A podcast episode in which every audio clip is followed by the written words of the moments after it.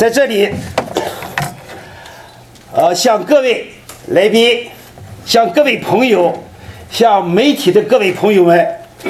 问好，对你们的光临表示热烈的欢迎和衷心的感谢。我们这个会议啊，名字叫大纽约地区侨学界纪念胡耀邦逝世及八九民主运动三十周年国际研讨会。这个会议啊，是由总部在纽约的纪念胡耀邦赵子阳基金会、中国民主党全国委员会主办。协办单位是北京之春杂志社、中国战略分析智库和那个中国改改制研究所啊体制研究所一块协办。为此啊，我们就在会议期间邀请了关于六四方面的一些参与者、有关的人士、有关的专家学者啊。这个还有一些各界的这个朋友、媒体的朋友，啊，一块儿来举办这个国际研讨会。我们的宗旨就是，啊，能够在震惊中外的中国八九民运和六四事件三十周年期间，好，能够我们就是对这个三十周年来的六四事件进行回顾、好反思和发展。和展望，在这里啊，我特别要向各位讲一下的，就是我们举行了这次会议啊，我们邀请了这个政治学方面研究的著名学者，中国社会科学院政治研究所前所长严家琪先生，要给我们做一个精彩的主题演讲，啊，相相信各位有所期盼。啊，但我们这个会议的，呃，主要的最高的宗旨和我们最大的决心，啊，就是为了早日实现中国的民主、自由、人权、法治的宪政社会，啊，能够呃真正的哈早日实现真正的中华民族的觉醒和复兴，使我们伟大的中华民族能够在世界。民主国家的前列，好，能早日实现我们的这个这种理想，我们要做出不懈的努力和做出应有的贡献。现在，我请我们纪念胡耀邦赵子阳基金会的会长、法学博士，呃，李金进先生，做一个全面的介绍和一个综合的讲演。现在，欢迎李金进会长。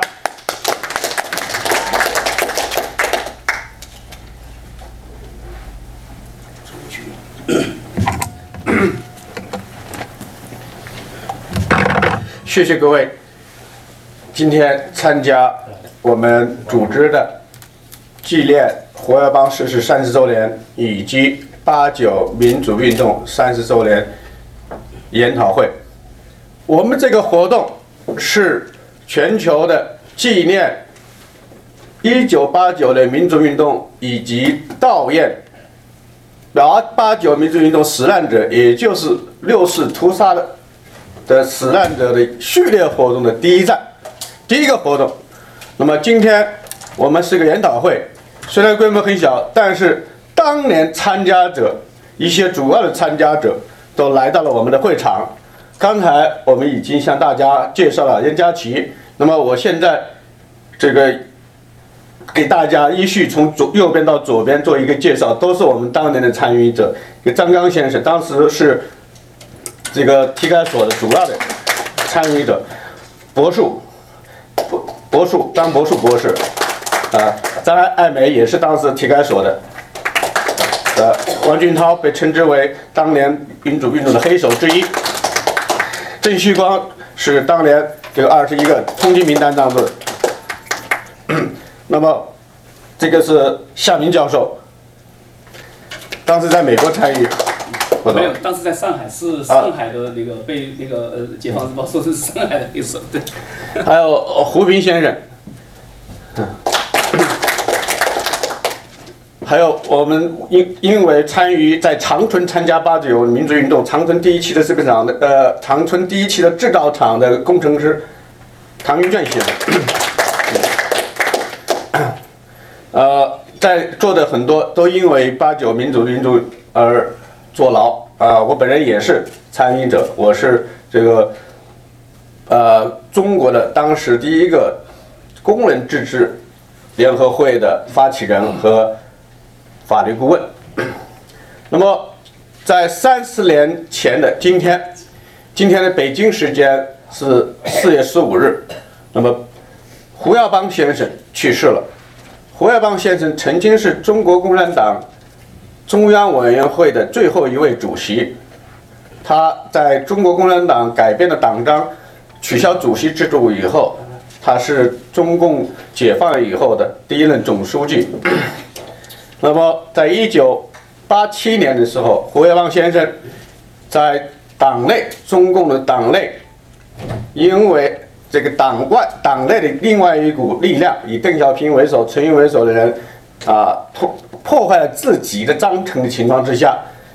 把胡耀邦总书记取消掉了，然后这个时候，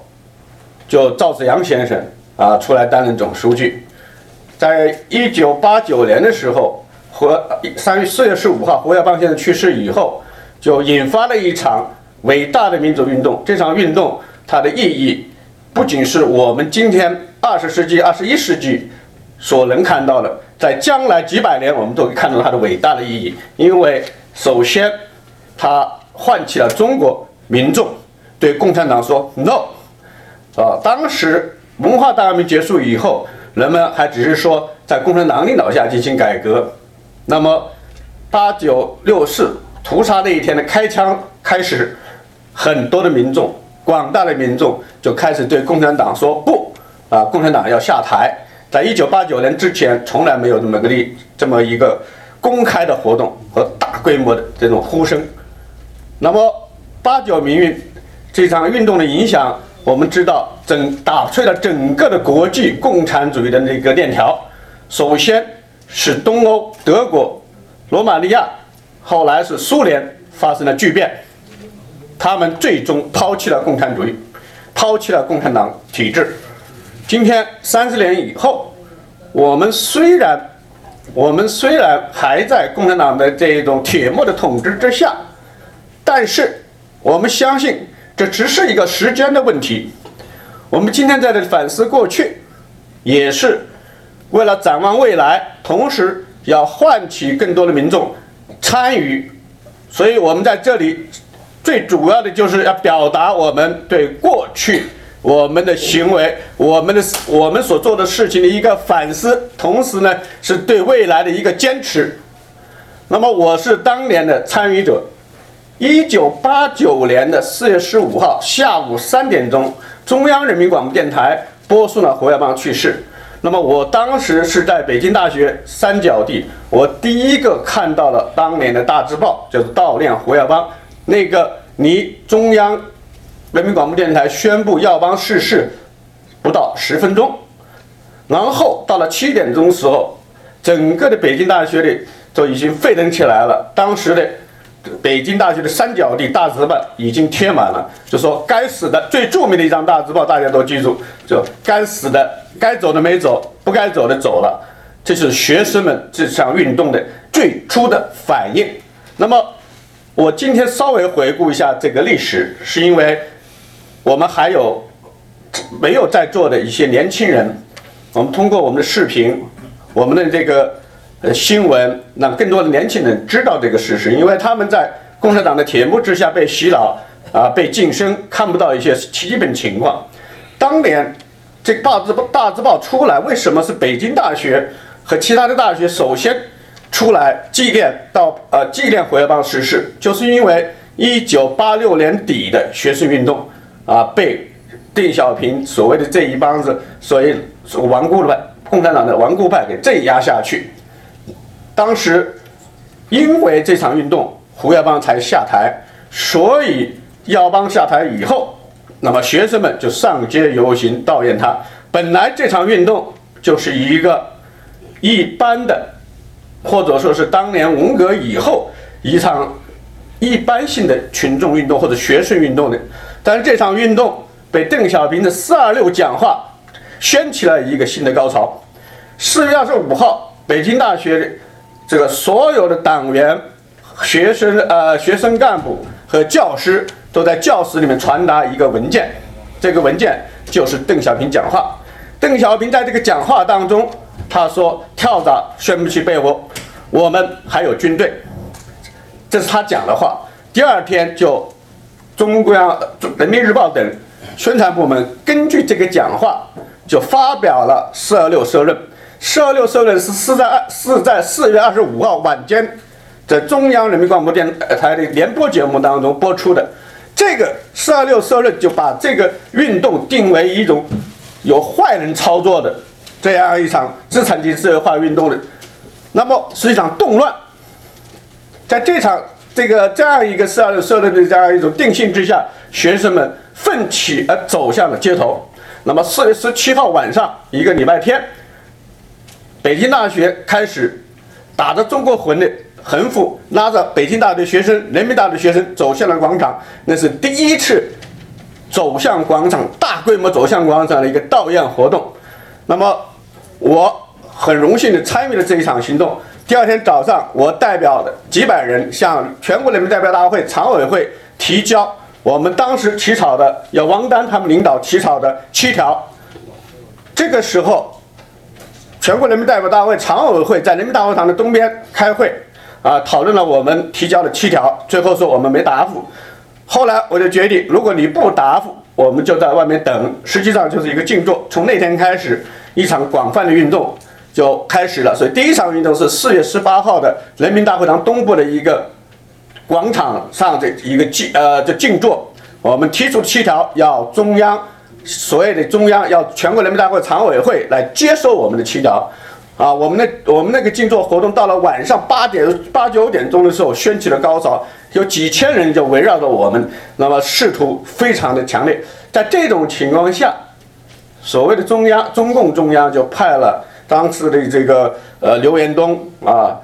当时的这个呃团团委的这个团中央的这个呃叫曹曦。我的名字都忘掉了，三个人，还有那个宋世雄啊，他们都他们是所谓人民代表来接受我们的七条，这场运动就当时的这个静坐就结束了。但是四月十九号，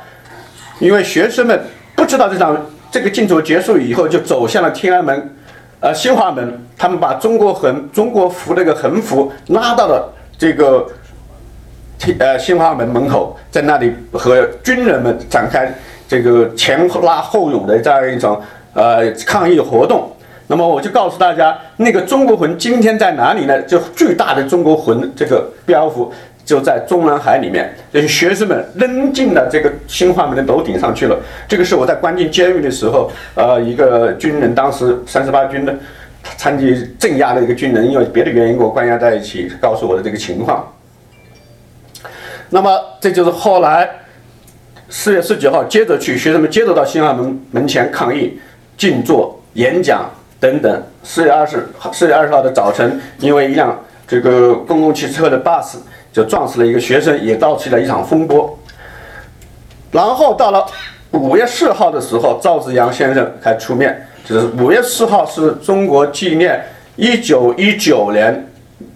所谓爱国民主运动、爱国运动这样一场活动。那么，中共中央主持的这个活动，赵紫阳提出了要在民主、法治、理智，啊，理性的情况下来解决学生们的这一场诉求和要求，意图否定“四二六”大社论。这个时候，啊，全在这四月三十号之前，也组织了当时的这个对话代表团。今天我们对话代表的团长没来啊，向小吉先生是代表团的团长之一。那么，这个代表团的对话呢，就是。整个的来讲是没有取得积极的成果，但是后来赵紫阳在五月四号就开始发表这种讲话，